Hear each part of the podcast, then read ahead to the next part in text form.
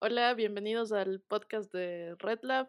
Nosotros somos productores audiovisuales. Mi nombre es Nicole y hoy nos acompaña el resto del crew. Yo, Guillermo Guerra, eh, fotógrafo y realizador audiovisual. ¿Cuántos años de experiencia, Guille? Mm, chuta, va- gracias y vamos, unos 15, Y ha graduado del colegio, dices. más o menos. ¿Tu experiencia de visual ya se hubiera graduado del colegio?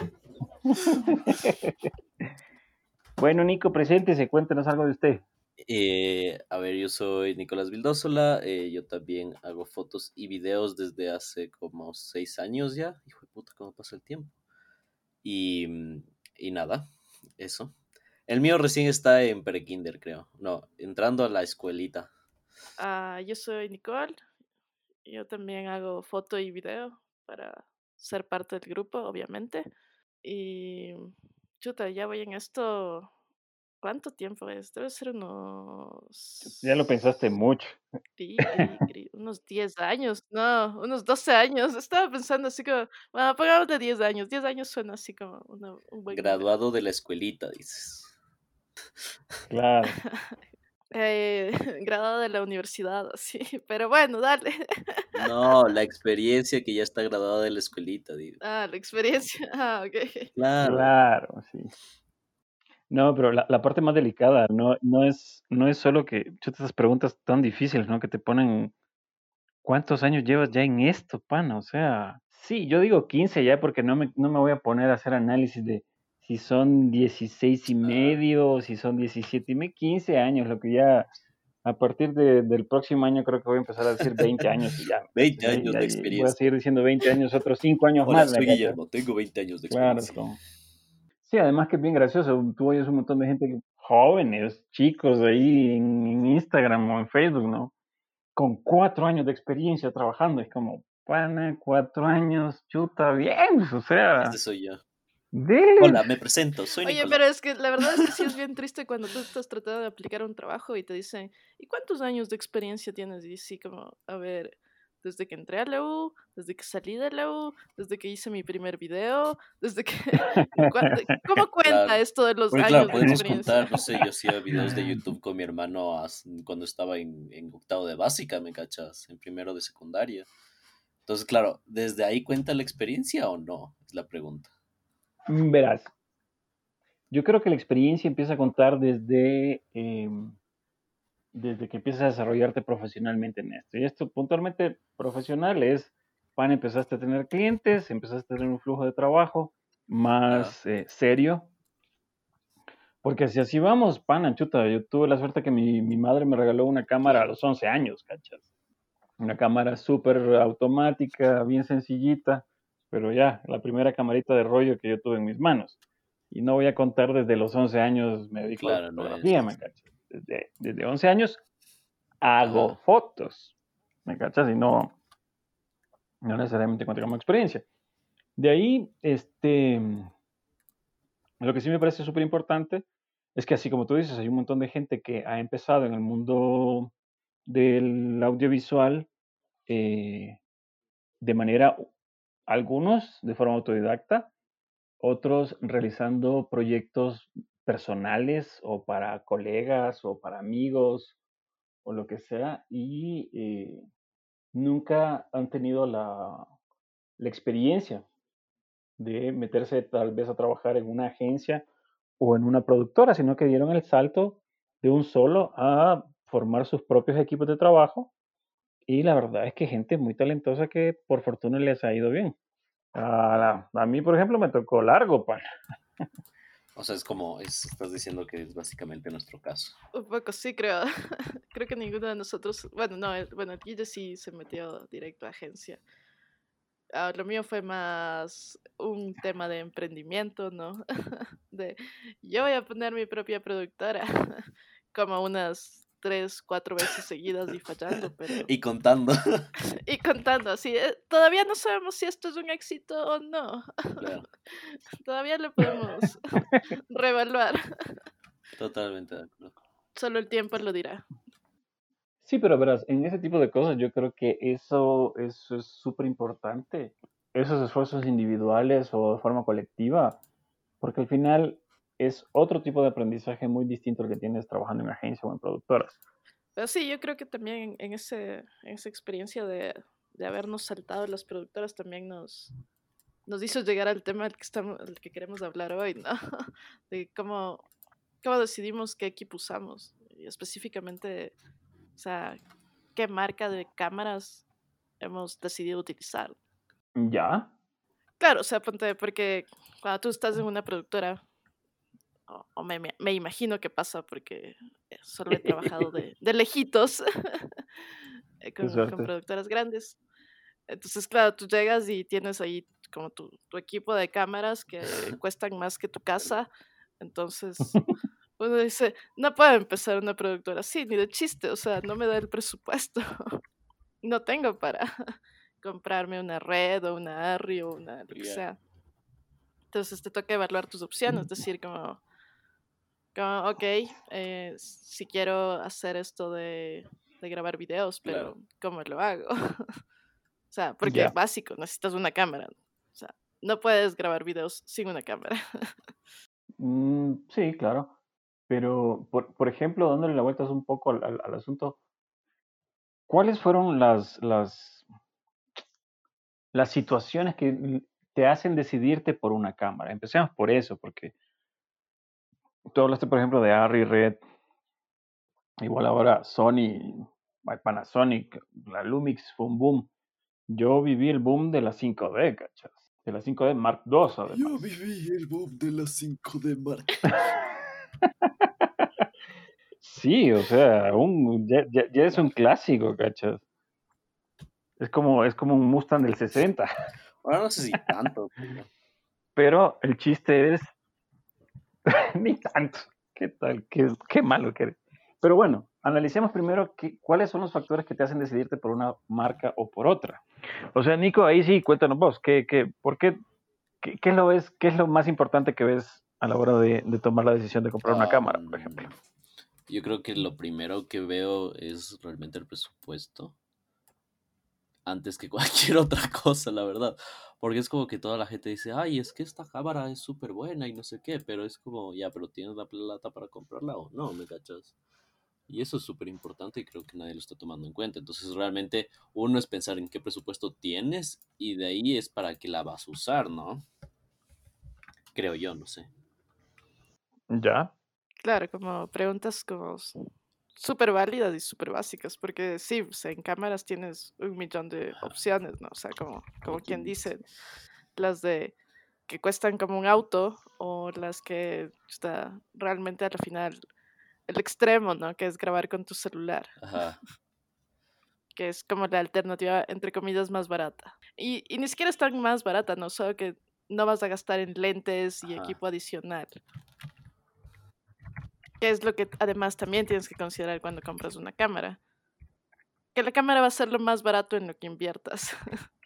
Los lentes, por otro lado, va a ser alguna especie de adicción que va a estar contigo el resto de Claro. tu vida. Uy, uy, uy. Ya, ya, ya. Ya hablamos, ya empezamos con adicciones. Las adicciones. No, es que, verás, eh, sí, sí, sí, sí me parece súper importante el tema del, del presupuesto, Ya. pero, por ejemplo, siempre cuando estábamos entre los colegas ahí en la productora, cuando trabajábamos un grupito, siempre la fantasía era, pana, si presupuesto no fuera una limitante, ¿qué cámara escoges? Y claro, ¿no? Todo el mundo se alocaba, ¿no? Yo una ARRI, yo una Red, yo me compraría una IMAX, o sea, pana, la gente ya se vuelve loca y dice, ya, una Panavision con lentes anamórficos. Hijo de madre. Ah, sí, de- loco completamente, ¿no? Pero es cierto lo que dice Nicolás, es ¿para qué la vas a usar? Claro, ¿O cuál es tu flujo de trabajo? claro. Entonces, claro, soñar en, el, en, el, en, en cualquier equipo, eh, al final es eso, ¿me cachas? Pero es cuál es tu flujo de trabajo. Oye, pan, ¿en serio te vas a comprar un kit de lentes anamórficos y vas a andar con una cámara de 500 mil dólares de arriba para abajo? ¿Para hacer qué, cachas? Entonces, en algún momento, con esto que hablaba la Nicole de la adicción por los lentes, yo temprano me decidí, eh, empecé haciendo fotografía, ¿no? Y como interesante, gran parte de, de ese tiempo no tenía cámara, ¿cachas? Unos dos, tres años no tenía cámara Espera, o sea, propia. Rentaba mi Trabajaste como producto, o sea, trabajaste haciendo fotos y videos sin cámara durante tres años. Claro, Ya, Wow. rentaba la cámara, ¿cachas? O pedía prestadas. Cuando era fotos y era algo medio sencillo, pedía prestada. O si no, rentaba. Rentado. Definitivamente otra época. te llevas mi, mi, mi aprobación. Para empezar, ponte, ponte a pensar. Vamos a hacer este análisis. Yo no tenía un flujo de trabajo muy Ah. grande. Tenía una cámara Canon, pero de rollo, ¿cachas? Canon E1. Ya, esa es la única ¿No? que tenías. Y en algún momento, me acuerdo, tuve una asignación en el diario El Universo Ya, y eh, te daban tres rollos, ¿cachas? ya, Te daban tres rollos o- y, y ya. Y mátese. a lo que íbamos. Mis, mis colegas, mis amigos tenían lentes Canon, entonces la cámara que me compré era una Canon, ¿cachas? Porque yo sabía que tarde o temprano iba a recurrir A mis lentes. colegas a rentarles equipo, Ya, claro, por los lentes. ¿Cachas? Eso fue lo que me hizo decidirme. Pero, eh, claro, vos tienes que analizar un poquito tu, al menos tu ambiente, tu grupo de trabajo y eh, las exigencias de, de tus clientes. Yo creo que el, el rentar equipo es como súper válido. S- El, el único detalle es que ahí tienes, claro, ahí viene este tema del uso, ¿no? O sea, si es que tú solo lo vas a usar para clientes, creo que es como perfecto, ¿cachas? Lo rentas, te olvidas de comprar un montón de huevadas porque que el cargador, que las baterías, que las memorias, que ni sé qué, y te apoyas en alguien más, ¿no? Que está súper bueno.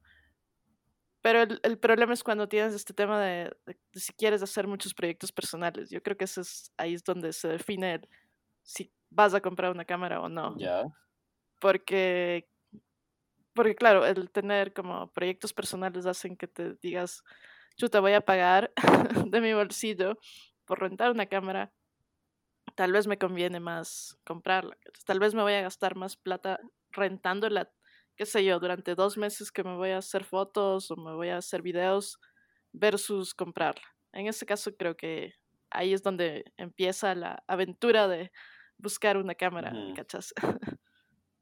Sí, verás, ahí te cuento algo que es, no había yo caído en cuenta.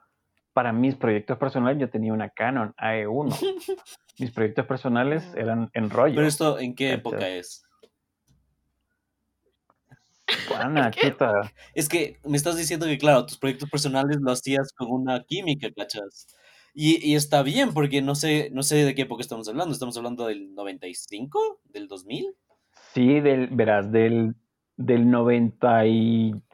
¿Cuánto? Del 95 al 2005 yo tuve una Canon E1 que le saqué la madre a la pobre cámara, ¿cachas?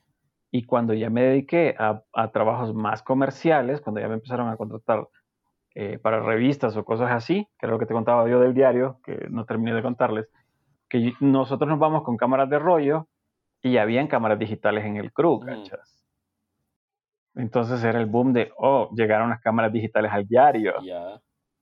¿cachas? Y todo el, todo el lío era de el costo de revelado del rollo. De los digital, para, para digitalizar. ¿Me cachas? Que además, claro, frente a lo digital, digo, para el Ya. diario.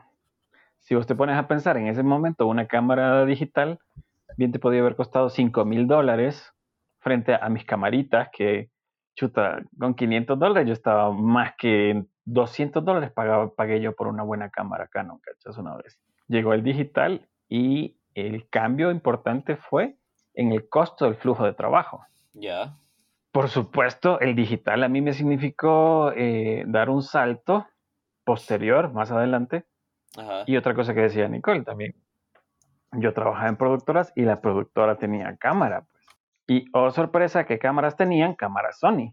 Porque eran cámaras broadcast, ¿cachas? Eran estas cámaras grandes de, de, de canal de televisión. Claro, entonces, claro, en el, en el 2000 hacer tus proyectos personales con una, con una AE1, con una foto de rollo, con una cámara de rollo, era como que mucho más lógico, ¿cachas? Porque no había, no había otro medio, ¿cachas? Era el estándar. Por supuesto. Literal, no había ni, ni muchas opciones en celulares. No, que ah, estás hablando de cosas, chuta, ustedes como que no se ubican, le, le pasa mucho a los jóvenes, no se ubican en la línea de tiempo. Celulares, celulares con cámara empezaron a salir del 2010 para acá, así seriamente digo, ¿no? Es que uno se olvida de esas cosas, ¿no? Creo yo. claro, así como. Claro. Claro, si- si la vez pasada, ahorita, hace no mucho, en Mercado Libre o en, en- en Marketplace, que ahora está de moda, vi un, un chico que estaba vendiendo una cámara Canon, que fue un experimento entre Canon y Kodak. Ya, Kodak hizo el back eh, digital, Canon, eh, por supuesto, el cuerpo y los lentes, ¿no? ya. Pana 1.3 megapíxeles, 1.3 megapíxeles de cámara. Ya, ¿y cómo le fue? Pues el man estaba vendiendo en 100 dólares, nadie le quiso comprar tampoco, Ya ¿cachas? te cacho. Pero lo que voy es, en ese tiempo, hace veintitantos años, ese era el wow, ¿cachas? Eso era... Mi cámara de 2 megapíxeles. Ahora sale la Sony con 12 y la gente se anda quejando. Confirma o desconfirma. Sí, pero, pero ya, es, ya es otro chiste, me encanta. 35 milímetros se convirtió en un estándar para prensa Ajá, y para aficionados, ajá. ¿no? ¿Cuánto tiempo estuvo eso? Bueno, estuvo como 70 años, puntualmente. Entonces, volvamos al tema. ¿Cuáles son los factores que hacen que uno tome una decisión de comprar una cámara? Ok, les voy a contar yo desde mi experiencia en productoras, porque por supuesto es, eh, me parece un, un área que, que ustedes no han analizado porque no han tenido esa experiencia. A ver. Pero puntualmente nosotros decidíamos, o en la productora, se tomaban las decisiones de compra de cámaras por el soporte, por la posibilidad de soporte de la marca. ¿A qué te refieres con soporte? ¿Ok? Esto voy. Cuando te estoy hablando de soporte, ponte a pensar en dos cosas muy importantes. Una es, antes tú tenías que tener una cámara Ajá. y tenías que tener, eh, chuta, todo un sistema de racks para la player, para reproducir, para grabar una editora análoga, porque en su tiempo eran análogas las, las editoras, y eran equipos que facilito costaban 80 mil dólares. Ya. Eso voy. Ya te. Pero eh, cuando Sony, cuando, cuando em- empieza el cambio fuerte, fuerte, fuerte digital, no lo, di- no lo li- lideró Sony, Sí, ¿no? lo lideró Canon. Sí, Ya, con las 5D. ¿O con porque con la 5D. Con la 5D. o sea, la primera Si 5D. bien es cierto, Sony. No, con la 5D Mark II. Ya. La, la 5D 1 todavía no hacía video.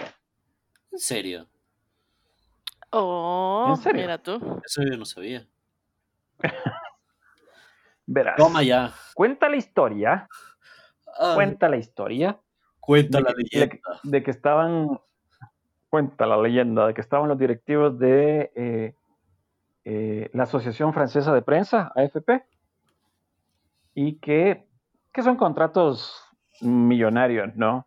Entonces estos manes Sí. todos los equipos eran Canon, ¿no? Fotógrafo, Canon. Lentes, Canon. Servicio, Canon. A tal grado, ¿no? Que estos manes eh, tenían la posibilidad, por la cantidad de, de máquinas que mandaban a comprar cada año, de decirle al fabricante, oye, loco, quiero que me hagas esto, quiero que me cambies aquello, quiero que los disparadores funcionen así. Que como un usuario fuerte, potente, un comprador importante, le dijeron a Canon, oigan, ¿saben qué? Nos gustaría que nuestra gente en campo tenga la posibilidad de, de grabar pequeños clips de video. Como que sería interesante, ¿no? Ya. Y Canon los oyó, Canon los oyó, y les dijo así como, bueno, pero va a costar, va a costar y ustedes pagan el desarrollo del, del chiste, verán. Sí, no, no, no, no, tampoco creas que es que nos vamos a dedicar a hacer cine, no, loco. O sea, cine cine, se portabas eh, serio, era cineasta, lo hacías en 35 milímetros. O si no, George Lucas, que empezó a hacer La amenaza fantasma en cine alta en 1920 por 1080. Entonces se copió el formato, porque se, sabía ya que ese formato o ese eh, iba a ser un formato que iba a perdurar. Eh, salió la 5 de Mark II con la posibilidad de grabar clips de video que por temas de impuestos y patentes y otras cosas no graba más de media hora, porque si no sería una cámara de video, ¿me cachas? Esa es como la nomenclatura. Bueno, el tema es, cámaras profesionales de video, caras, sofisticadas, con este, la promesa de un soporte de parte de la marca, y otra cosa es las cámaras de consumidor. Claro. Porque así como había una, una, una ARRI de 16 milímetros o de 35 milímetros, también había una Super 8, ¿me cachas? Que era para aficionados.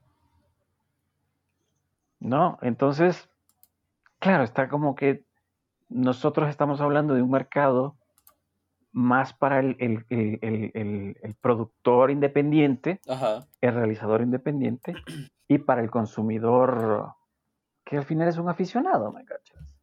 O sea, estás diciendo que a la final, a la final, como ha pasado las cosas, el, las cámaras de cine son, las, son el equivalente de las cámaras de las cámaras de cine de los 80 y que las mirrorless que graban videos son el equivalente a la Super 8.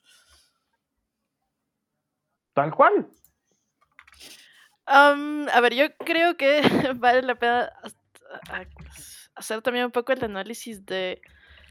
Eh, sí, o sea, claro, obviamente grabar en cine es como el top de los top, ¿no? O sea, grabar en 35 milímetros una película y todo lo demás, sobre todo por este tema del rango dinámico, o sea, al final todo en, en, si es digital, si no es digital, si vale, si no vale, si super 8, si lo que sea, si cinta, termina en la discusión de si es que hay suficiente rango dinámico. Claro.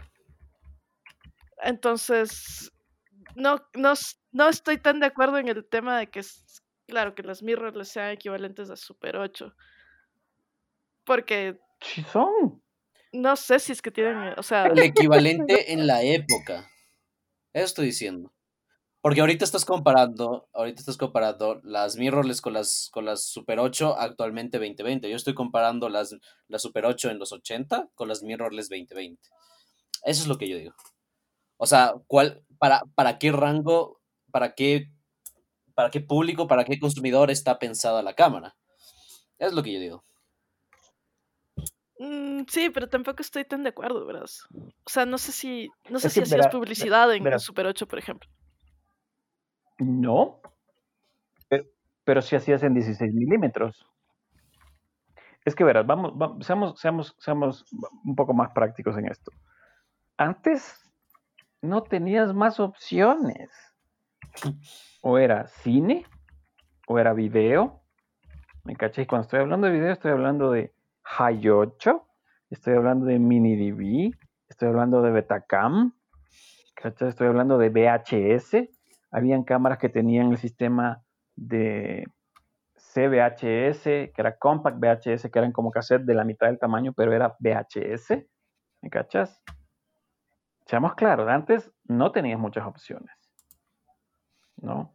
Pero en, en, los 90 sobre todo, y en los 80 empezó el tema de hacer video en cinta, en formatos análogos. ¿no? Antes las opciones que tú tenías para producir eran 35 milímetros y por supuesto para arriba, ¿no? 70 milímetros y un montón de cosas bien bonitas, bien sofisticadas que nos brindó el cine durante los años 50, pero era 35 milímetros, 16 milímetros o Super 8.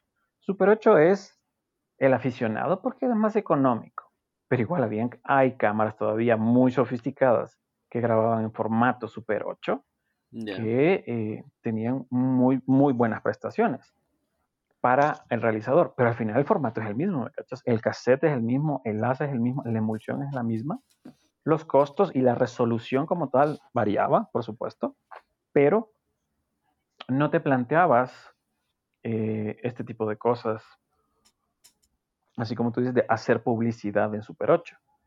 Lo hacías en 16 milímetros, por ejemplo, porque era como el estándar profesional. De si no, te, si, no eran 16 milímetros, no lo hacías. Claro, si estamos hablando como de un, de un equivalente como cultural, yo creo que el Super 8 es equivalente a tener un celular hoy día, la verdad. Porque ese es el, ese es el aficionado, ¿me cachas? Ah, bueno. Es grabar con tu celular, sacar tus producciones independientes y de hecho si es que incluso, o sea, si es que le metes como que más cosas, puedes llegar a hacer comerciales en celular que lo han hecho creo que solo iPhone, pero pero hay, ¿me cachas? o sea, existe. Es buena esa, esa Sí, publicidad. sí, pero verás. Sí, por cierto, la de iPhone es muy buena. Cosa que se prueba que ah, donde nosotros estamos equivocados, y digo nosotros en general, no tú, yo, y el- es en creer que el formato es lo que te da el profesionalismo. ¿Me cachas? Yo sé de algunas producciones que se hicieron en 16 milímetros, mucho cine que se hizo en 16 milímetros, muy bueno, de mucha calidad, Ajá. y también producciones para televisión que se hicieron en Super 8, que eran eh, más independientes, di tú, eh, más eh, plan de artistas o alguna cosa, ajá. pero lo importante es que la gente empezó a creer, porque eso fue lo que nos vendió el, el- el mercado, eso fueron los que nos vendieron los fabricantes, es, tú eres realizador audiovisual, pana, tienes que hacer con tal cámara, de tal cámara para arriba, ¿me cachas? ¿No? Claro. Cuando se democratizó el acceso a, la a las herramientas de creación de video y fotografía, es que nos volvimos locos todos. Sí, Tú totalmente. tenías Que una eso, cámara que eso pasó con la 5D, que, eso- que eso empezó, eso empezó con la 5D. Porque entonces resulta, como muy interesante, George Lucas se graba eh, La amenaza fantasma en 1920 por 1080. En eso lo grabó, punto MOV, ¿me cachas? 1920 por 1080. Creo que incluso H264. Ahí si me equivoco alguien me va a corregir. Pero 1920 por 1080, cámara cine alta. Carísimas las cámaras, ¿no? Y de repente viene alguien y es capaz de entregarte el mismo formato en una cámara bastante, bastante más económica. Y es como, bueno, pana, ¿qué hacemos? Nada, pues vestimos esta cámara, le ponemos un rig, le ponemos lentes chéveres, le ponemos un follow focus y ahora es una cámara profesional. No, es una cámara de fotos que Hace hace video. video en un formato, en un formato de transferencia usado por profesionales. ¿Me cachas? claro. pero todavía el rango dinámico de la 5D Mark II no se compara con los que hay ahora. O sea, no se compara con lo que hay ahora, ¿me cachas? O sea, sigue siendo RAW, sigue siendo muy buena cámara, lo que tú quieras, pero en video es H264 y, y otra cosa que, es, que pasó es que nos acostumbramos al color de la Canon, Ajá. ¿me cachas? Claro, se estandarizó se el color. Yo quiero-. Espera, espera, déjame hacer una acotación ahí, ya que, ya que estamos en este viaje del pasado. Algo muy interesante de por qué, eh, sí, o sea, realmente yo creo que un- una de las, de las razones por las cuales se popularizó la, la, la 5D es que era una cámara de fotos y era una cámara de video. Ajá, O sea, servía para las dos cosas. ajá. Y así como tú dices, o sea, sí, el rango dinámico era, era un chiste, o sea, no, no te daba para nada. Necesitabas como muy buena iluminación para hacer un producto que se vea bien. Y las opciones que tenías en ese tiempo, porque yo, yo viví un poco esa, esa parte.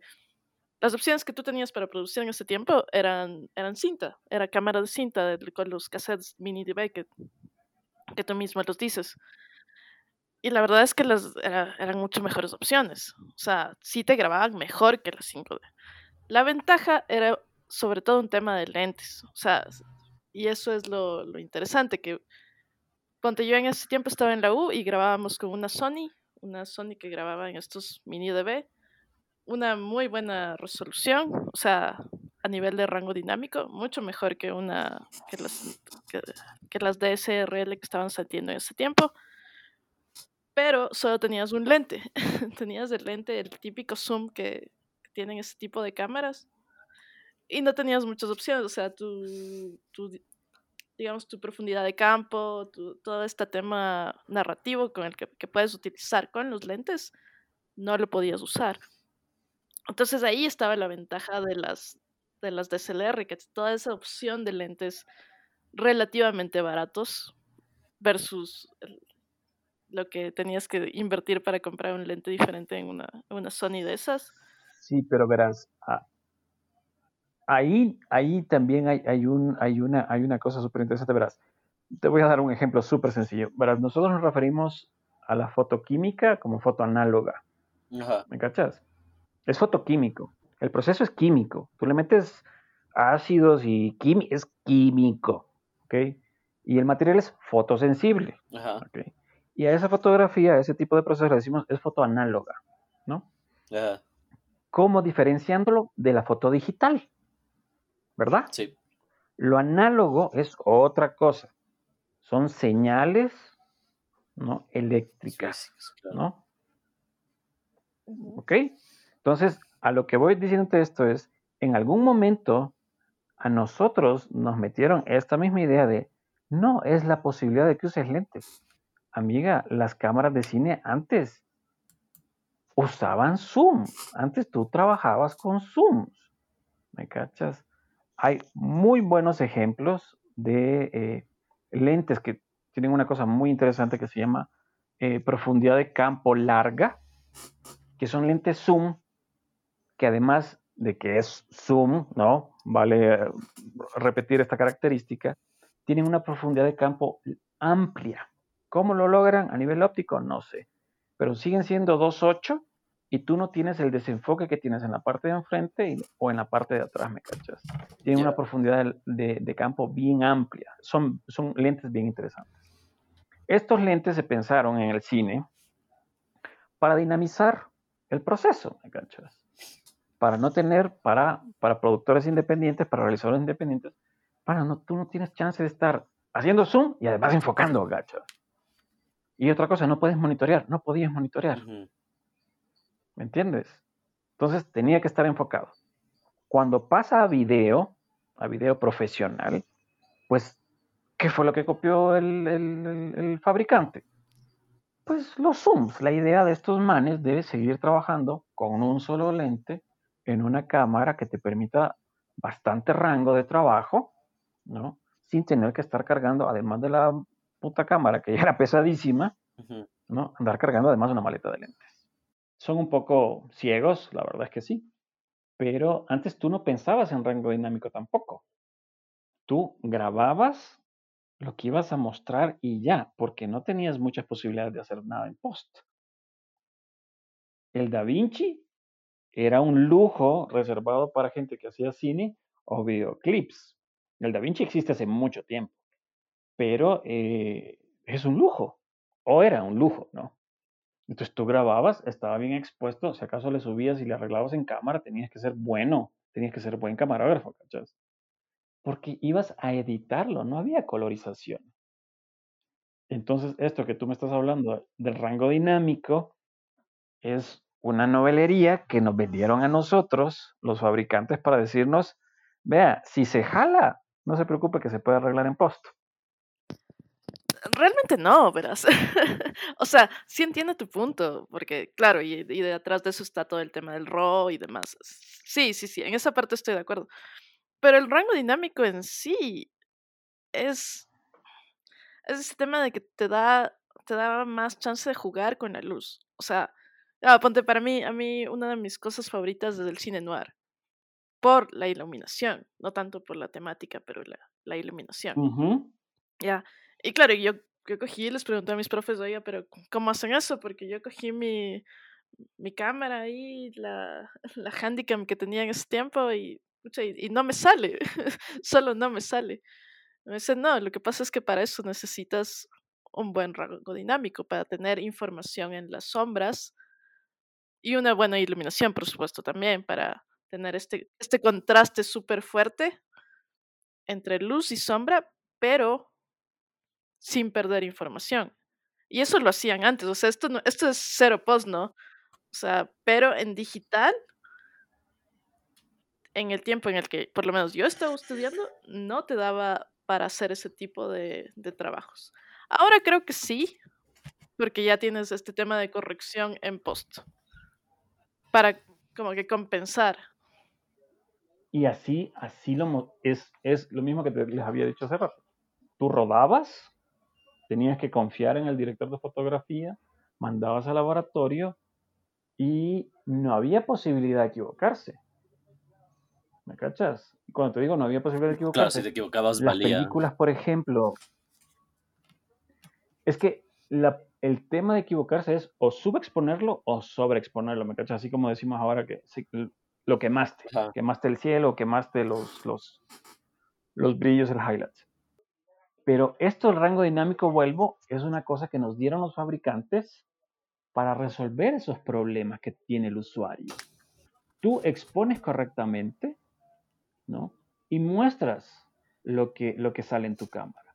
Yo entiendo que, por ejemplo, eh, ahora DaVinci es muy accesible, te lo descargas gratis, Ajá. pero la posibilidad de hacer corrección de color, pana, yo me jalaba la exposición y coscacho. Claro. O sea, nada que, nada que arreglamos en post. Cuando salen las cámaras de video, los sensores necesitaban mucha luz al principio. Las cámaras de video, te estoy diciendo, las Betacam, las Sony en general, tenían que tener como muy buenos lentes, muy luminosos. Después, cuando pasas a digital, te digo, el, el tema con la 5D es que graba lo que yo le muestro. O sea, no, hay, no hay cómo pelear con el rango diná- dinámico de esa cámara. No tiene, no tiene mucho rango dinámico. Claro. Y no es que es un chiste. Ese era el formato, ¿cachai? Claro. Ese era el estándar. Claro, grabar ahí con tus. ¿Cuántos pasos tiene la, la 5D? Unos 10 pasos. Menos. Chuta. mm, mm, No, hombre, creo que tiene seis. Ajá, sí son. Seis. ¿Cuál tienes tú? La Mark 3. Dos. Ah, dos. tienes la 2.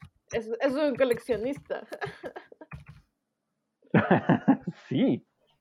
Volviendo al tema de por qué escoges una cámara, son cosas súper importantes para mí, al menos. Es eh, la, la posibilidad de servicio del fabricante. Sony está instalado aquí en Ecuador.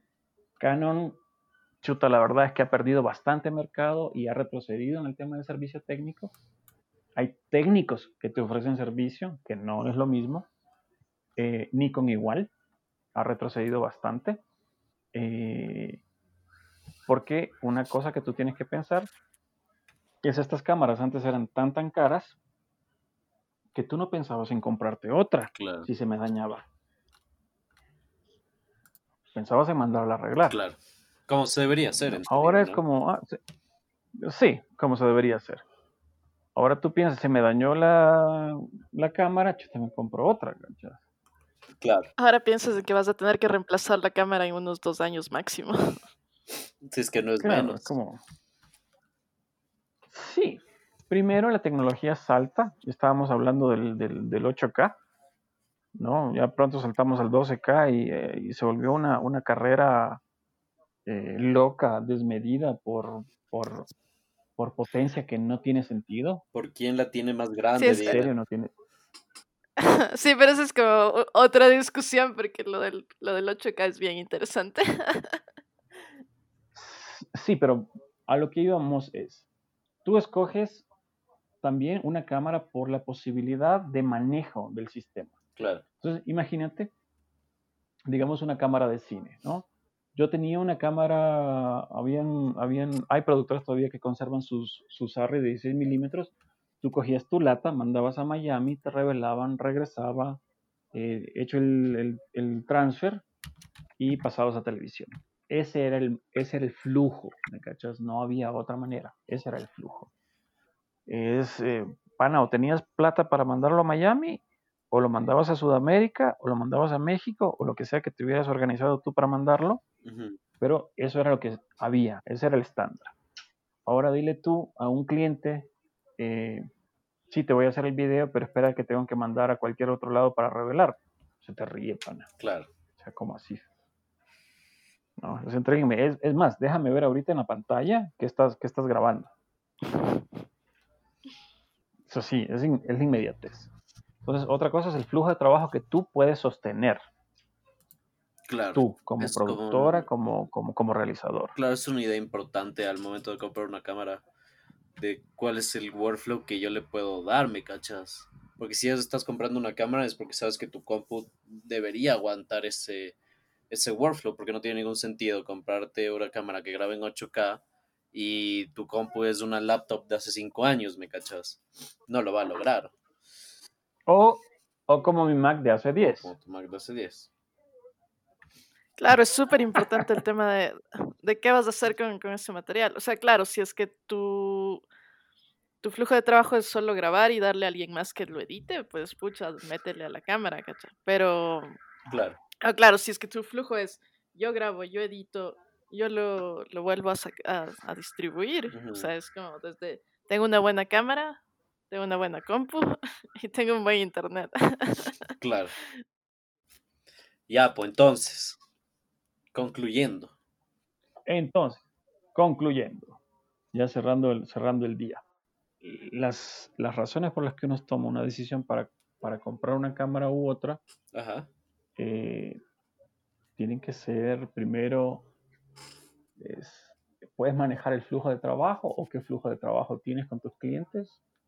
El nivel de producción como tal, o sea, real. ¿Me cachas? Ujú. O sea, di tú, nos compramos una red. ¿Y qué hacemos con la red? Claro, si es que en teoría no podríamos procesar ese material.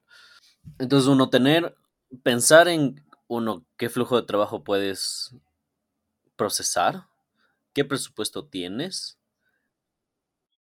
¿Cuáles son tus necesidades? claro, cuáles son las necesidades que, que, que tienes de, al momento de, de grabar. ¿Qué más? Porque, claro, o sea, yo creo que en resumen, en resumen, eh, no es que puedas solo recomendar una cámara y ya, ¿me cachas? Porque depende mucho del... Porque depende mucho del- de, las, circunstancias en las que estés y qué es lo que quieras producir con eso. O sea, yo creo que varía de, de lo que cada uno quiera, quiera hacer. Que me, me parece un, un análisis bien interesante que empecé a ver en, en- en internet hace algunos años, cosa como la mejor cámara por menos de dos mil dólares, Ajá, ¿me cachas? Cosas así. claro. Y este, mi caso puntual, por ejemplo, que yo tengo full lentes eh, de fotografía, eh, chuta, mecánicos todavía. Ajá, Eh, cuando salieron las, las cámaras sin espejo, eh, sí fue un- un- una cosa súper interesante porque me permitió usar todos mis lentes de fotografía con adaptadores a estas cámaras. claro. Por eso es que yo creo que se popularizó también la Sony. O sea, yo creo que nos faltaron como, a, a mí por lo menos me faltaron muchos puntos para hablar de por qué, qué es busco en una cámara y por qué usamos las cámaras que usamos. Sobre todo en temas, por ejemplo, como de, de ya las cosas más técnicas, como por qué hay códecs que funcionan mejor que otros. Ah, y ya depende del, de la, obviamente del fabricante, ¿no? Full. También, claro, o sea, compatibilidad de lentes, compatibilidad de flujo de trabajo. Eh, que antes era un poco más complicado, ahora es mucho más fácil hacer como un, un flujo de trabajo más compatible. Claro.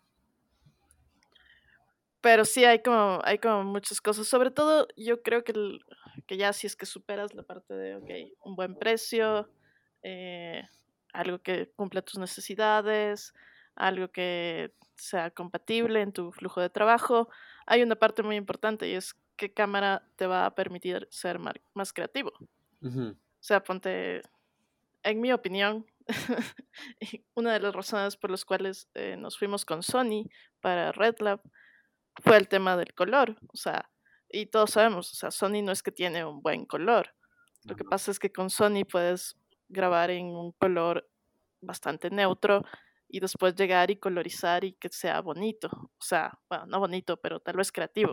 Claro. O sea, hacerlo de una manera mucho más creativo versus lo que puedes tener eh, grabando en una Canon, que una Canon te va a sacar este color de Canon que todo el mundo está súper acostumbrado y a todo el mundo le encanta. A mí no me gusta, pero es personal. Pero llegas ya con un color preestablecido. O sea, sí, te ahorras tiempo porque no te tienes que sentar a colorizar, pero te quita creatividad. Entonces yo creo que esa, esa parte también es muy importante, el tema de la creatividad.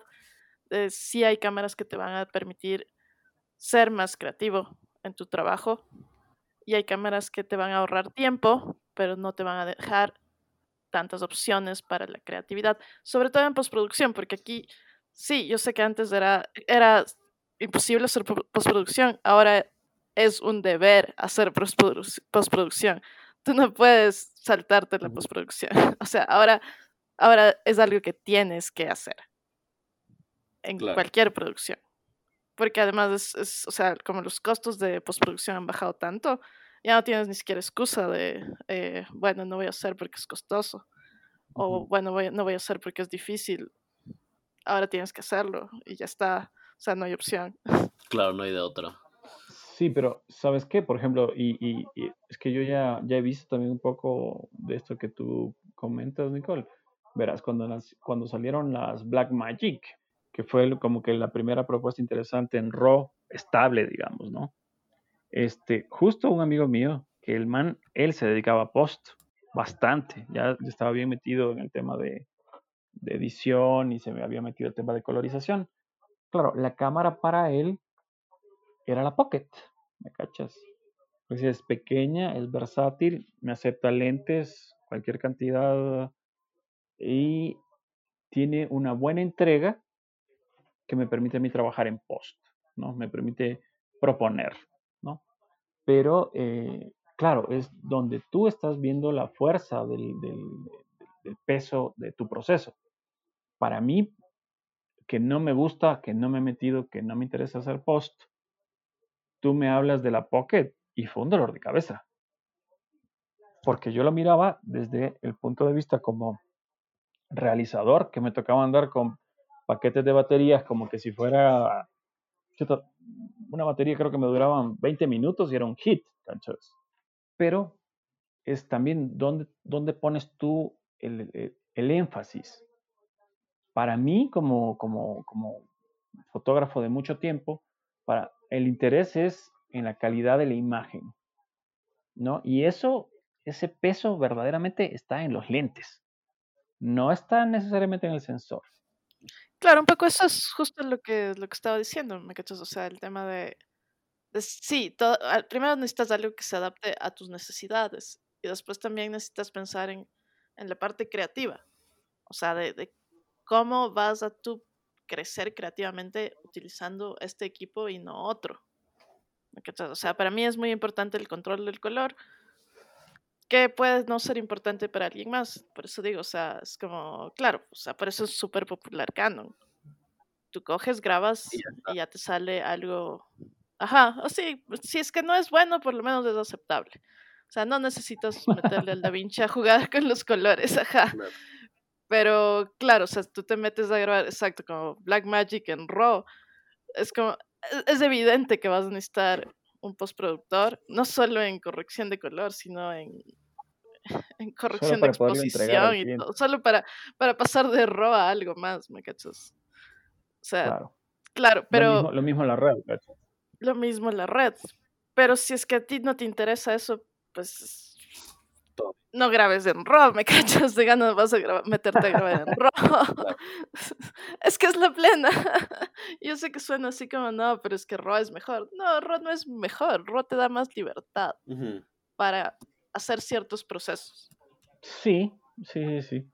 Sí, pero por ejemplo, mira, a mí lo que me parece interesante de Sony, porque yo un tiempo estuve trabajando con la con la R4 60 y no sé con cuántos megapíxeles de fotografía, ¿no?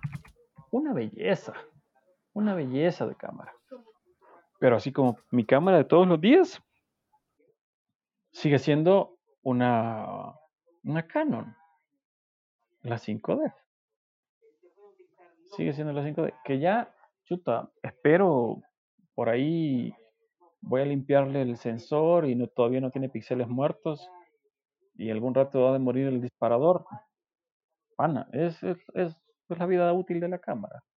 Lo, lo, que es importante con la Sony específicamente, que yo veo que como equipo, ustedes sobre todo se han, se han inclinado por eso, es que sí te contesta estas tres áreas. Ajá. sí le puedes meter buenos lentes con adaptador, ¿no? Sí es económica, las versiones más pequeñas, digamos, son, son económicas. La versión hasta 6400, 6300, desde las 6000. Son cámaras económicas, son, son pequeñas, sí, no son full frame, no me parece que sea grave, pero le puedes meter buenos lentes. Después, le entrega. Te entregan un buen material que te permite jugar en post y es otra cosa también. Es accesible.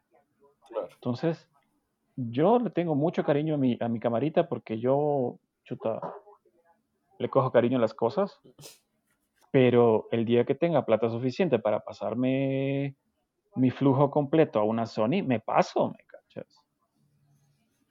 Claro, pero la pregunta es como, ¿realmente ahorita necesitas cambiarte a Sony o sería mejor invertir en, otro, en otros equipos? No, por eso es que no me paso a Sony, ¿cachas? Porque para comprarme una cámara nueva, yo prefiero eh, comprarme una i9. Claro. ¿Me cachas? Prefiero una, una, computadora nueva. Claro, que te va a ayudar mucho más que... sí, es como a largo, a largo plazo. Muchachos, vamos ahora sí concluyendo que ya vamos como una hora y media de grabación. claro. Y ahí queda. A ver, vamos concluyendo como dice la Nico. Sí, vamos concluyendo, pero no estoy muy segura. Hablamos de un montón de cosas. a la final no hablamos de lo que íbamos a hablar, pero hablamos de un montón de cosas. O sea, sí, pero igual me parece súper interesante porque lo que sí logramos definir es que el, el, la cámara, la decisión de compra de la cámara depende de varias cosas. Una es tu flujo de trabajo, la plata que tengas, el presupuesto que tengas para comprarte la cámara, por supuesto. Eh, tus clientes, al final, ¿no? Tus clientes o tus espectadores. Si tus espectadores están en TikTok, van a... En serio, no tiene sentido que te compres una cámara profesional. ¿Me cachas? Es, como, haces con el celular. Claro. O sea, en serio, no tiene sentido. No es que, Mejor cómprate un buen celular. Ay, claro, es como. Pleno. A ver, entonces sí exploramos la, la historia de, de por qué las cámaras son como son y por qué vivimos en el mundo en el que vivimos y por qué ser millennials nos atormenta porque vivimos un cambio vertiginoso en nuestras vidas. Básicamente. Em, entonces, de acuerdo, estoy de claro, obviamente no, no se puede no se puede hablar de, de cómo son las cosas en digital sin tener en cuenta de que hace 20 años éramos otra cosa, ¿no? que no es mucho tiempo. Claro. Y, sí, o sea, pensar que, claro, para, para hacer video vas a necesitar una cámara o, como decía el Guille, también tienes la opción de, de quitarla si es que es tu, si es que tu, tu objetivo es como solo si es que tu workflow. o sea, si, te, te Ajá, grabar. Eh, claro, consigo cliente, alquilo esta cámara, continúo, ¿no es cierto? Es como. Está súper lógico, la verdad. Sí, la verdad es que sí. Y claro, y que no se puede decidir una sola cámara porque depende mucho de las necesidades que tengas. Eh, y cada, cada marca tiene sus, sus, sus especificaciones de cada una y que, claro, la hacen como para para diferentes segmentaciones de público y para diferentes objetivos también. Entonces, no hay, yo creo que no hay como definir que haya una, una sola cámara mejor que todas las demás, sino que depende mucho de qué es lo que necesitas y, y qué es lo y cuál es tu workflow, porque eso también es una parte muy importante, cuál es tu workflow de, de, de cómo lo vas a, editar y a dónde y, a qué y a dónde finalmente se va a ir, ¿no? Eso. Eso es todo lo que yo creo. En el, en el juego del mercado, porque al final esto se define, o sea, sí, es mercado, no es, no es otra cosa. Penosamente no es otra cosa. Si, si los, si los fabricantes en serio quisieran ofrecernos cámaras baratas con resultados profesionales, hace rato, rato, rato, las cámaras de foto al menos pudieran incorporar la entrada de micrófonos o plug eh, mini XL, ¿cachas? O sea, algo que diga, empecemos a darle algo más eh, robusto que simplemente eh, las entradas que tiene o la posibilidad de monitoreo del audio. Claro. Empecemos a darle más prestaciones. Yo creo que lo que han apuntado es, les digo, a mí me parece es, oyeron a un grupo de usuarios, eh, cumplieron los caprichos de los usuarios por grupos, ¿no? Como, eh, chuta, es que yo quiero una cámara sin espejo para poner, poner mis lentes. Ok, tenga. No es que yo quiero una cámara de fotos eh, que me permita hacer video en 4K porque ahora es 4K. Tenga. Chuta, es que yo quiero una cámara que me permita hacer fotos pero con 64 megas o en general es como quiero más. no es importante, sí, lo más importante me parece a mí es justo esto que decía Nicolás, es qué cámara es buena para ti. Bueno, con esto hemos, hemos concluido el tema de hoy. Em, espero que les haya gustado. Por favor, comenten en los comentarios, dennos un like, síganos en nuestro podcast. Y la próxima semana estaremos hablando de otro tema randómico. Sobre foto y video. Muchísimas gracias por escucharnos y nos vemos la semana que viene. Muchas gracias, un gusto los chicos, sigamos conversando en todo caso, ya saben, aquí estamos a las órdenes. Eso es todo por hoy, gracias y nos vemos en el próximo episodio.